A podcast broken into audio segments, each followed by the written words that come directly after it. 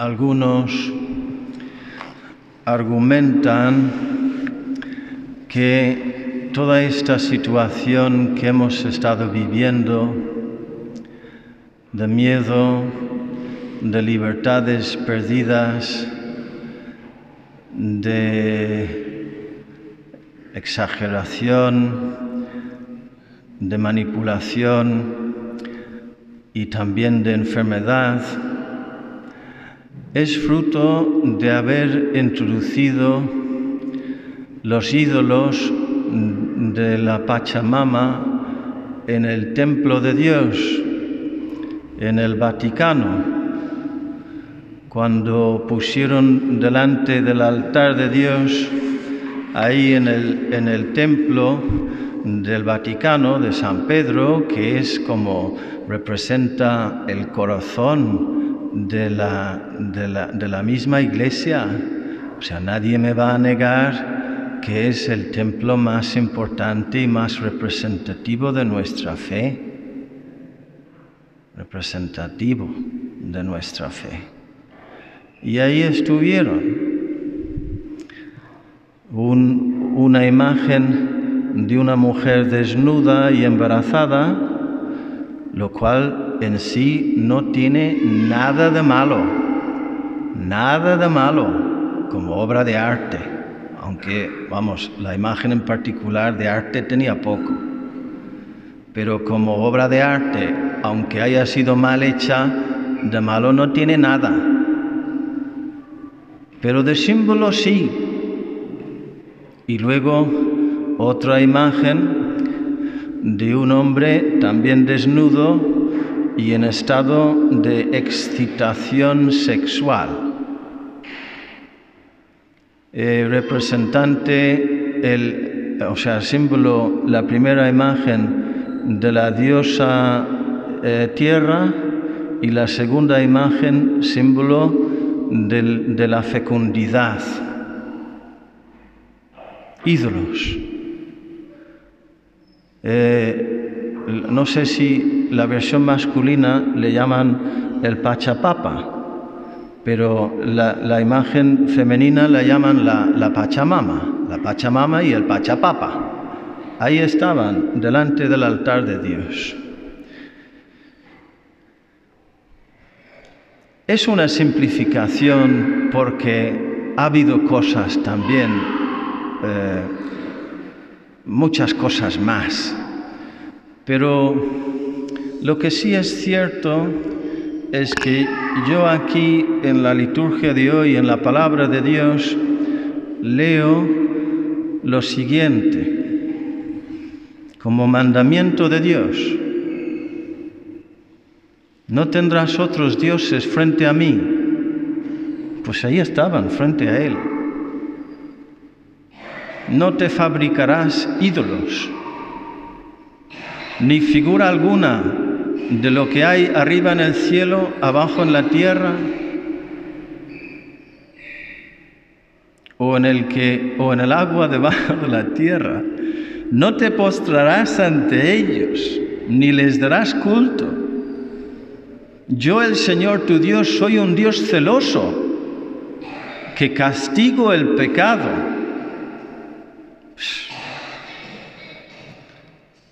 Dale, dale tres golpes fuertes en, en la espalda, Miguel. Es una broma. Y aparte de esto, hemos oído en, el Evangelio cómo entra Jesús en el templo con el látigo y haciendo un azote de cordeles les echó a todos. ¿Qué cosa, eh? Eso hay que, hay que visualizarlo, hay que hacerse presente. ¿Con qué fuego? ¿Con qué fuerza? ¿Con qué vehemencia santa actuó Jesús en ese momento? Les echó a todos del templo, también las ovejas y bueyes. lo que se montó ahí, ¿eh? Lo que, se, lo que se había montado y lo que Jesús desmontó. No sé cuánto habrá tardado. ¿15 minutos? ¿Media hora? ¿10 minutos? Yo creo que menos de 10 minutos, no, ¿eh? 10 minutos muy intensos, además. Y a los cambistas les esparció las monedas y, les volcó las mesas. Quitad esto de aquí. No convirtáis en un mercado la casa de mi padre. Con dolor, con dolor. Con dolor, con amor. Y con ira. Con una santa furia.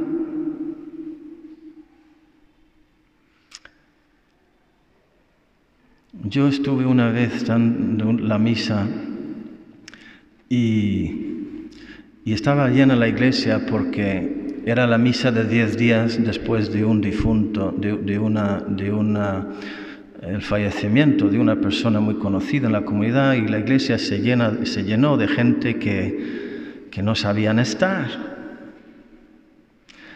Y Hubo un ambiente de dolor y de llanto porque, porque el hombre, el fallecido, pues estaba ahí, su familia, en los primeros bancos. Y saltó un teléfono, luego otro teléfono, luego otro teléfono, luego otro teléfono. Yo calculo que fácilmente ocho o diez o más veces saltaron los teléfonos. Y al final Eh, el título, como tenía la homilía grabada, el título era Apagad los móviles. Y tuve que interrumpir todo y decir, explicarles el porqué. Y la familia me lo agradeció después, porque dijeron, Padre, eso fue una vergüenza, una vergüenza. Dijo el Papa Pablo VI que es el que dijo que el humo de Satanás ha entrado en el templo de Dios, ha entrado en el Vaticano, dijo. Eso fue después, no sé si 40, 50 años antes, perdón, antes de lo de la Pachamama y el Pachapapa. Y fue él también el que dijo que hemos perdido el sentido del pecado. Dijo que el pecado más grave de nuestros tiempos es el haber perdido el sentido del pecado. Y yo diría, añadiría eso, que la tragedia más grande es que hemos perdido también, y las dos cosas van juntas, hemos perdido el sentido de lo sagrado y, de la importancia del silencio sagrado en el templo de Dios. Yo lucho contra lo de, de los teléfonos. A veces es un despiste nada más, pero tenemos que concienciarnos. Y el sacerdote que es responsable del templo de Dios, de la casa de Dios y de que se celebre la Eucaristía con silencio, tiene que educar y tiene que luchar para que se cierren las puertas, para que haya silencio, para que los niños se comporten durante la misa. Últimamente hemos tenido un niño ahí, pobrecito, yo hablo con él y él entiende, que le he tenido que corregir fácilmente seis veces. Y la séptima vez le he dicho, mira, ponte ahí atrás, con dos personas que ya estaban ahí preparados preparadas. Y el niño lo entiende y lo recibe y he hablado con él también esta mañana. Pero ahora tengo que torear con las adultas indignadas por lo que ha hecho el cura, corrigiendo al niño y poniéndole atrás. ¿Y, ¿Y los derechos de Dios qué? ¿Y el templo de Dios qué? ¿Y el silencio sagrado en la Eucaristía qué? ¿Y Jesucristo que va a venir aquí qué? y podemos estar aquí de cualquier manera ante este misterio y no, y no podemos educar. Y sí, pero esto no, de esa manera no, Padre, de esa manera no, de esa manera no. ¿Y Jesús con el látigo qué? ¿Y Jesús en el templo qué? Entonces intervinieron los judíos y le preguntaron, ¿qué signos nos muestras para obrar así? Los adultos indignados. Porque no han entendido nada. Porque están todavía en la superficialidad. Y no, no entienden lo que está en juego. Cuando cuando intervino Dios en la historia de la salvación desde la zarza ardiente, que es símbolo de Cristo en la cruz, dijo a Moisés, le llamó por su nombre dos veces, Moisés, Moisés. Y se acercó Moisés con un temblor sagrado. Y Dios desde la zarza ardiente le dijo, quítate las sandalias, que el terreno que pisas es sagrado. las sandalias son símbolo del hombre que camina con facilidad e independencia. Quitarse las sandalias es hacerse humilde y pequeño y vulnerable, porque eso es lo que eres delante de Dios. El que por otra parte se hizo pequeño y humilde y vulnerable delante de ti. Y cuanto más podemos decir ahora aquí en el templo de Dios, quítate las sandalias, tu orgullo, tus criterios de la carne, porque el terreno que pisas es sagrado. El que no sabe estar en la iglesia no sabe estar en ningún sitio. El que sabe estar en la iglesia sabe estar en todos los sitios. Porque saber estar aquí es entrar en un silencio humilde, con reverencia, con espíritu de escucha y de obediencia y dejarse instruir por el mismo Dios y hacemos un escaso servicio, un mal servicio a los niños, no insistiendo, no luchando, no corrigiendo, no educándoles en la necesidad de este silencio. Y además ellos lo entienden. En este tiempo de cuaresma, queridos hermanos, a ver si buscamos un espacio y un tiempo todos los días, porque voy a decir más todavía, hay otro templo incluso más sagrado que este, incluso más sagrado que el terreno alrededor de, la zarza ardiente y más importante, más sagrado que el templo del Vaticano y es el templo de tu alma.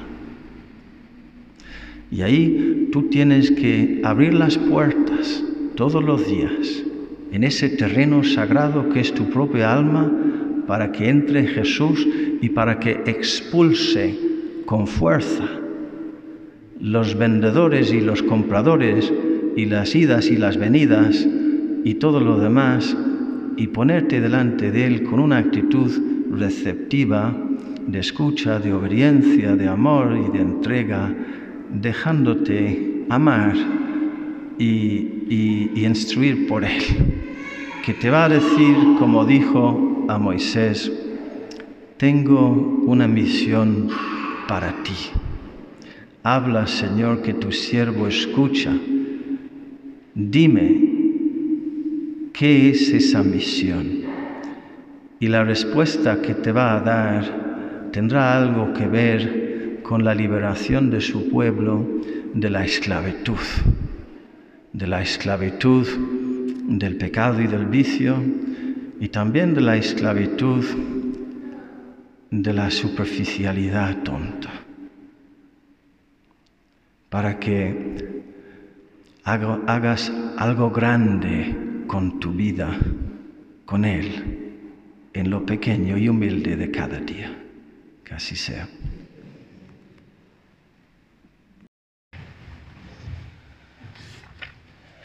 Cuando leo esta parábola, siempre me acuerdo de mi padre, que descanse en la paz de Dios. Y no es por eso de, de compartir eh, la fortuna con sus hijos, porque yo sé que si yo me hubiera acercado a mi padre para decirle, papá, dame la parte que me toca de la fortuna, pues me hubiera dado la parte que me tocaba, pero sin fortuna.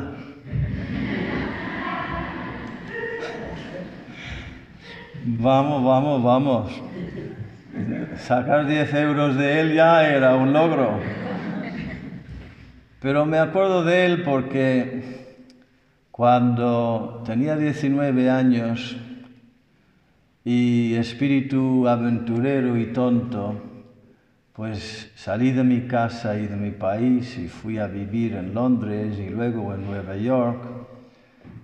Y cuando ya volví con 20 años, es que me había engordado mucho, porque como, no es, como no estaba mamá, para darme de comer, pues me entró un pánico y empecé a comer, comer, comer, pues mucho. Trabajaba también, pero gané mucho peso, engordé mucho, entre 19 y 20 años. Y al volver a casa, mi padre estaba en, en la silla, en el rincón de la cocina, leyendo el periódico y levantó la cabeza al entrar yo por la puerta y me miró y dijo, matad el ternero pródigo que ha, muerto, que ha vuelto el hijo cebado.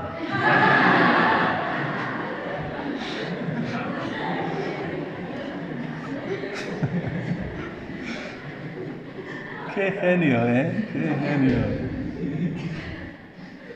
Lo tengo que decir despacio porque me confundo, pero él lo dijo así, así. Y volvió a leer su, periódico. Hola papá, hola hijo. Pues nada, hay un personaje en este, en e, un personaje importante en esta parábola en el que no nos fijamos normalmente y es el ternero cebado. ¿Conocéis el chiste sobre la diferencia entre lo que es colaboración y lo que es compromiso? Lo que es colaborar y lo que es comprometerse. Pues nada, en, una, en un desayuno de, de bacon y huevos, la gallina colabora y el cerdo se compromete. Piénsalo. Eso es un compromiso. Lo que hace el cerdo ahí, oh, eso ya es compromiso. Y el, ternero cebao no es colaborador. Vamos a ver, solemos fijarnos eh, hay un debate. ¿Deberíamos de llamarlo eh, la parábola del hijo pródigo o deberíamos de llamarlo eh, la parábola del hijo, de los dos hijos o debería de, deberíamos de, llamarle la parábola del padre bueno? Ahí está el debate.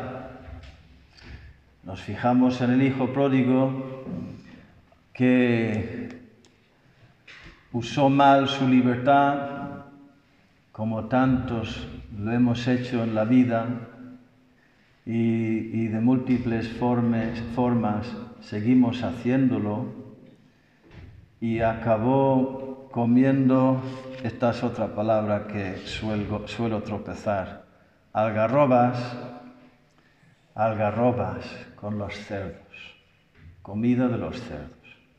Para los judíos, comer era un, acto sagrado y de, dignidad y de amistad. Y comer con los cerdos, que era un animal impuro, intocable, hasta el día de hoy, pues era símbolo de la máxima degradación.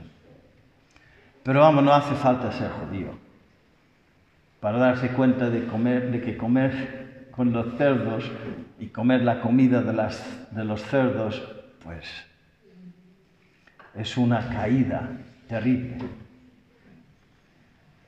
Y tiene ese movimiento interior, en un primer momento incluso egoísta, los jornaleros viven mejor que yo, voy a aprovechar. Pero luego en el camino para casa, la gracia le va trabajando y, penetra cada vez más, y esto es un camino también en la vida espiritual, descubre con cada vez más nitidez el horror que ha cometido, los horrores y los errores en los que ha caído cómo ha perdido su inocencia, su dignidad y cómo ha traicionado a su Padre. Y al llegar al Padre que está ahí buscándole, anhelando su regreso con los brazos abiertos, pues se pone de rodillas y dice, soy, Padre, no soy digno de ser, de llamarme hijo tuyo. Qué cosas, eh? qué cosas y cómo es Dios ahí representado en el Padre que celebra y goza y le abraza y le promueve y le devuelve su dignidad y su inocencia y la unión con Él. Y luego el Hijo mayor que vive según la ley, según la, la lógica de la ley y no de la gracia, la lógica del mérito y no la lógica del amor inmerecido, inmerecido, que Dios te ama aunque no lo hayas merecido y que tú tienes que amar aunque no lo hayan em, merecido, pues vive en la lógica de la ley y de, la justicia humana y en una, en una obediencia fría, legalista, farisaica, eh, en, la que no hay unión cariñoso y confianza y intimidad con el Padre. Y el Padre que le dice, este hermano tuyo, y más aún que le dice, pero hijo mío, todo lo mío es tuyo. Todo lo mío es tuyo. ¿Cuántas riquezas hay en esta parábola, queridos hermanos? Pero ¿Y el ternero cebado qué? Porque algunos padres de la iglesia, meditando esta parábola, se han planteado, a ver, ¿dónde está el sacrificio?